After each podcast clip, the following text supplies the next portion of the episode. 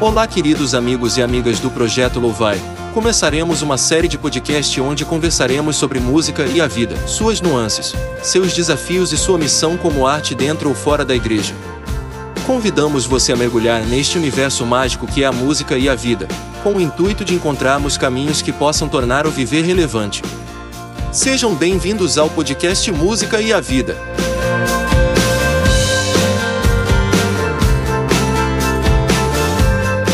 Eu sou o Ben. E comigo está Ludmila. Como vai, Ludmila? Olá, estou feliz em poder participar deste projeto que visa crescermos como músicos e pessoas. Muito obrigada pelo convite realizado e espero que possamos oferecer aos nossos ouvintes ótimos diálogos. Isso aí. Começaremos então a falar sobre um assunto que interfere de forma negativa na vida daqueles que fazem música, assim como também em todos os demais aspectos da vida. Nosso foco aqui é falar para músicos, mas sabemos que a música faz um resumo da própria vida. O fazer musical em si é uma pequena fração de vida.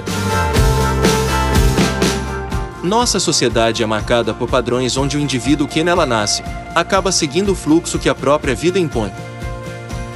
Um destes padrões está na preocupação quanto ao futuro daquilo que vamos fazer para sobreviver e diante disto, esta exacerbada preocupação faz com que não vivamos o presente como ele deveria ser vivido.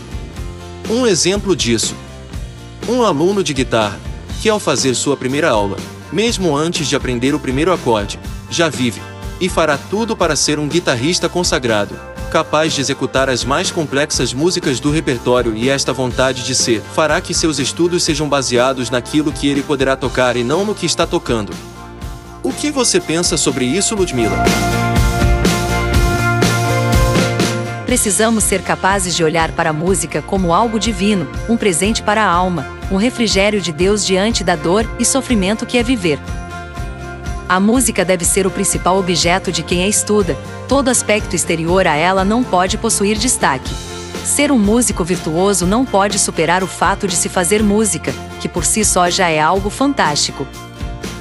E dentro desta busca exacerbada pelo pódio do fazer, nos frustramos no caminho e não contemplamos a própria música que tocamos, independentemente do nível técnico, porque música é música. Verdade, Ludmila.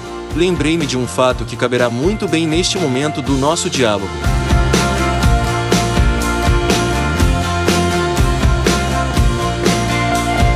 Acompanhei durante pelo menos um mês um músico tocando na praça em frente de onde moro.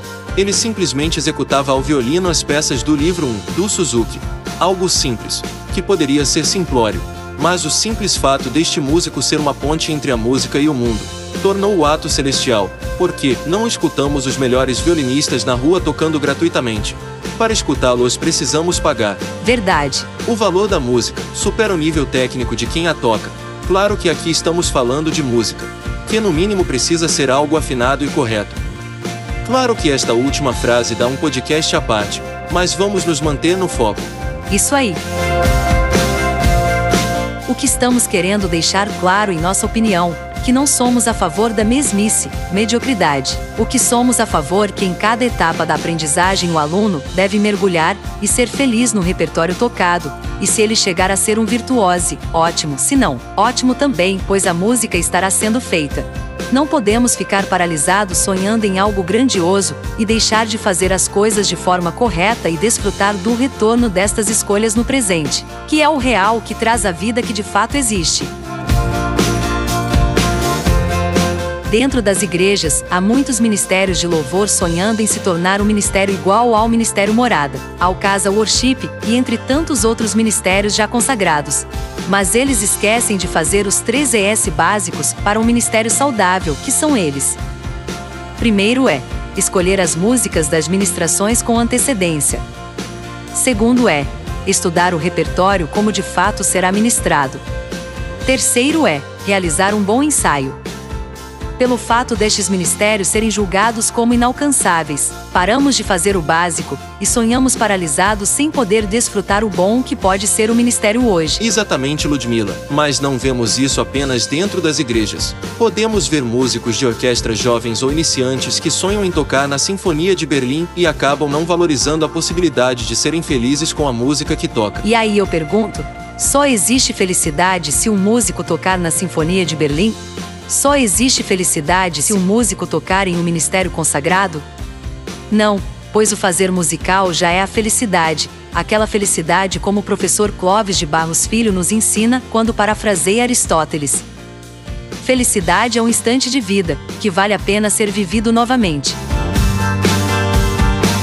O fazer musical deve ser isso, independente do repertório no qual o nível do aluno permite executar, deve ser pela própria felicidade, pois a gente não estuda para dizer que toca bem, mas sim para ter a autonomia de ouvir e de proporcionar ao outro a mesma felicidade do prazer de ouvir uma música executada.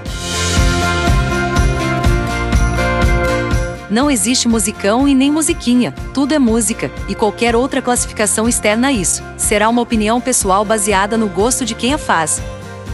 Valorize o que você é capaz de tocar hoje, execute com seriedade, responsabilidade, compromisso, verdade e seja feliz. Seja a sua felicidade o fazer musical, e não aquilo que você poderia tocar e não consegue. Viva intensamente cada segundo, toque com a alma, para seguir sua missão que é tocar na alma, do seu próximo.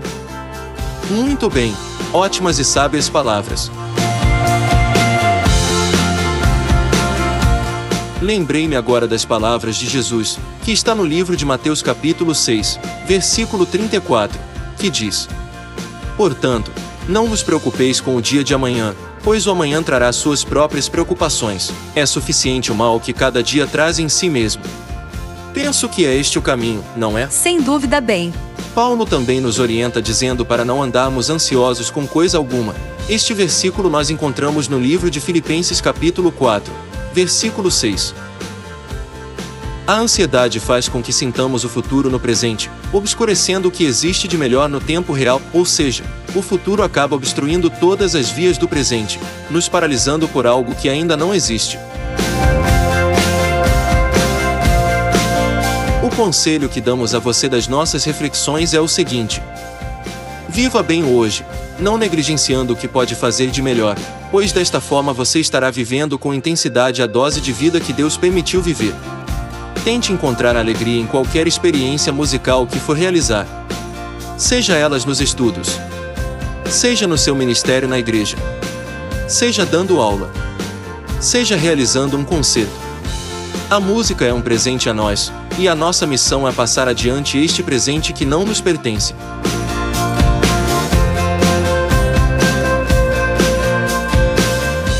Este podcast é um oferecimento do Instituto Levando Música, um projeto que leva música para todos em todos os lugares. Saiba mais em www.levandomusica.org. Este podcast é uma realização do projeto Louvai, que tem a música como uma missão de vida. Conheça e visite nosso site www.projetolovai.org. Produzido e dirigido por Rafael Muniz. Conheça seus trabalhos em www.rafaelmuniz.com.br. Podcast Música e Vida você encontra no site do Projeto Louvai, no YouTube no canal do Projeto Louvai e no Spotify. Até o próximo podcast Música e Vida. Fiquem com Deus. Até breve. Projeto Louvai, mais que uma arte, uma missão.